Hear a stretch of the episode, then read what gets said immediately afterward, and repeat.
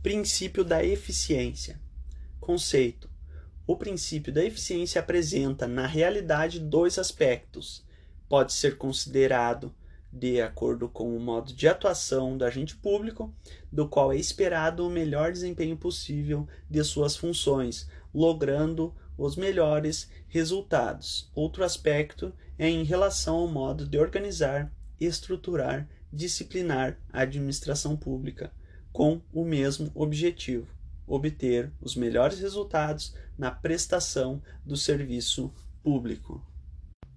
Ganhou roupagem de princípio constitucional expresso a partir da Emenda Constitucional 19 de 98. Antes da Emenda 19, ele já estava implícito na Constituição Federal. Sim, desde sempre a emenda apenas da roupagem de princípio expresso. Já existia inclusive em lei ordinária, conforme o artigo 6 da Lei 8.987 de 95, que é a Lei da Concessão e Permissão de Serviço. Este artigo diz: toda concessão ou permissão pressupõe a prestação de serviço adequado ao pleno atendimento dos usuários conforme estabelecido nesta lei, nas normas pertinentes e no respectivo contrato. Parágrafo 1. Serviço adequado é o que satisfaz as condições de regularidade, continuidade, eficiência, segurança, atualidade, generalidade, cortesia na sua prestação e modicidade das tarifas. Em suma, esse princípio significa ausência de desperdícios, economia, produtividade, agilidade. Devo ser eficiente quanto aos meios e aos resultados. Meios mais resultados. Deve-se gastar pouco com os meios e ganhar com o resultado. Se gasta muito com os meios e se tem pouco resultado, então não é eficiente. Observação 1. O Constituinte da Emenda Constitucional 19 de 98 alterou a estabilidade para garantir a eficiência dos servidores. O servidor que não é eficiente perde a estabilidade. Artigo 41. São estáveis após três anos de efetivo exercício os servidores nomeados para cargo de provimento efetivo em virtude de concurso público. Parágrafo 1. O servidor público estável só perderá o cargo, inciso 3, mediante procedimento de avaliação periódica de desempenho na forma de lei complementar assegurada ampla defesa. Parágrafo 4. Como condição para aquisição de estabilidade, é obrigatória a avaliação especial de desempenho por comissão instituída para essa finalidade. E como se faz essa avaliação? A lei diz que dependerá de cada carreira. A lei disciplinará. Somente em algumas carreiras foi disciplinado, mas em sua maioria não há definição. Eficiência versus despesas com pessoal. Como controlar o desperdício no que diz respeito às despesas com o pessoal? O artigo 169 da Constituição Federal foi inserido com a Emenda Constitucional 19 de 98 para maximizar a eficiência. O artigo 169 diz: a despesa com o pessoal ativo e inativo da União, dos Estados, do Distrito Federal e dos municípios não poderá exceder os limites estabelecidos em lei complementar. A LC 10100, em seu artigo 19, define os limites. Para os fins do disposto no caput do artigo 169 da Constituição, a despesa total com pessoal em cada período de apuração e em cada ente da federação não poderá exceder os percentuais da receita corrente líquida a seguir discriminados. Inciso 1. União, 50%.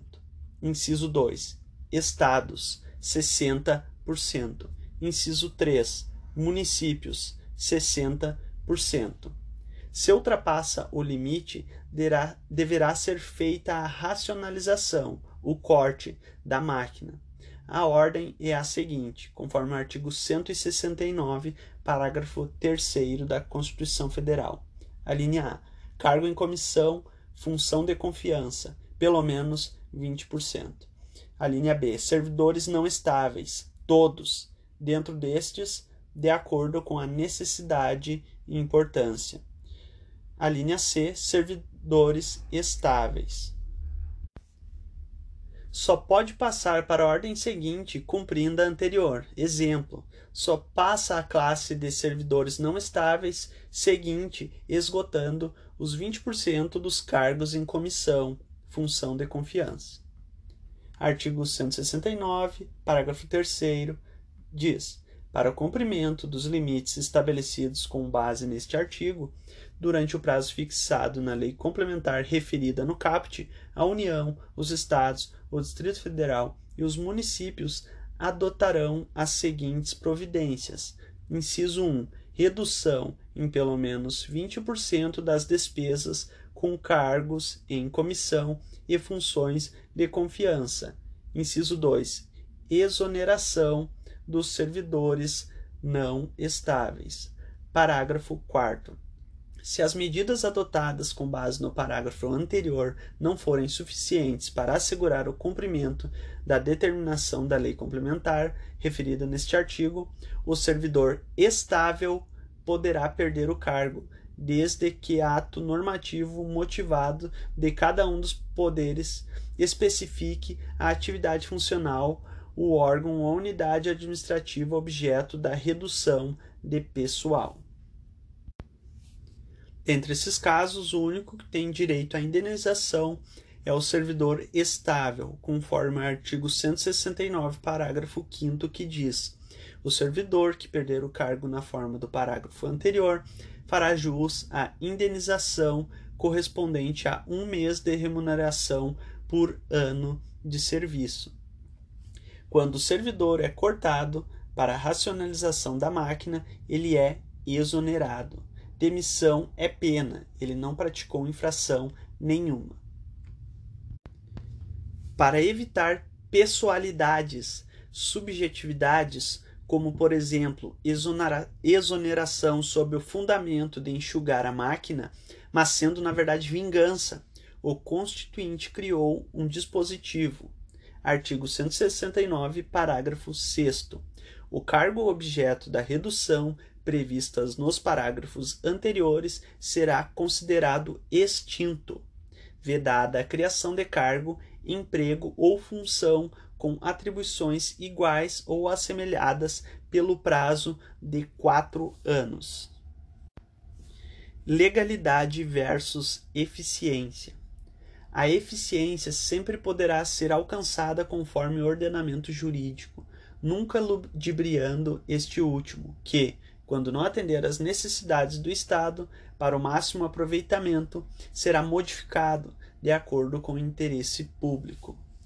Nunca se justificará uma atuação contrária ao direito, por mais eficaz que seja.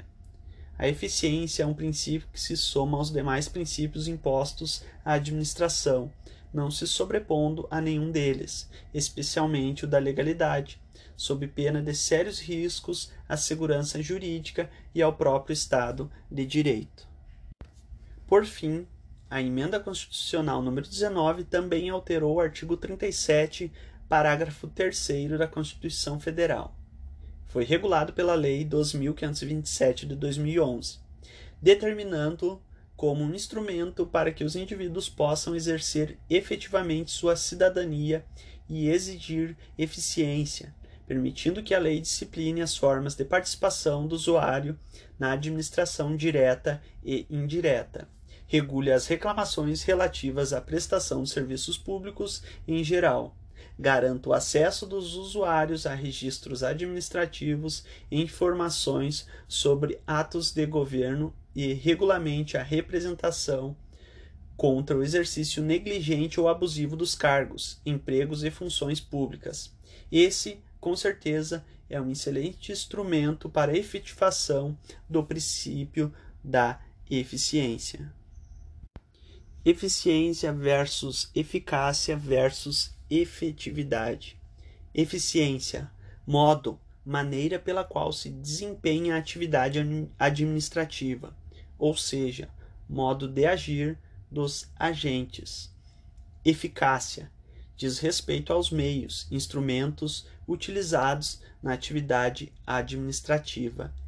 Efetividade diz respeito aos resultados. Nem sempre os três serão concomitantes. Lembrando que a emenda constitucional 19 de 98 trata da eficiência na administração pública. Eficiência e duração razoável do processo. Para os processos administrativos, a novidade veio com a emenda constitucional número 45, chamada Reforma do Poder Judiciário, que introduziu o inciso 78 do artigo 5 da Constituição Federal, cujo teor confirma que a todos, no âmbito judicial e administrativo, são assegurados a razoável duração do processo e os meios que garantam a celeridade de sua tramitação. Essa regra, que atinge a via administrativa, busca a celeridade dos processos e, com isso, a eficiência do provimento final. Visando a sua implementação, devem ser criadas novas regras legais ou alteradas as já existentes. Que a doutrina diz. Apesar de tudo isso, ainda está muito longe do que preconizava o Constituinte de 98, uma utopia que ainda não virou realidade.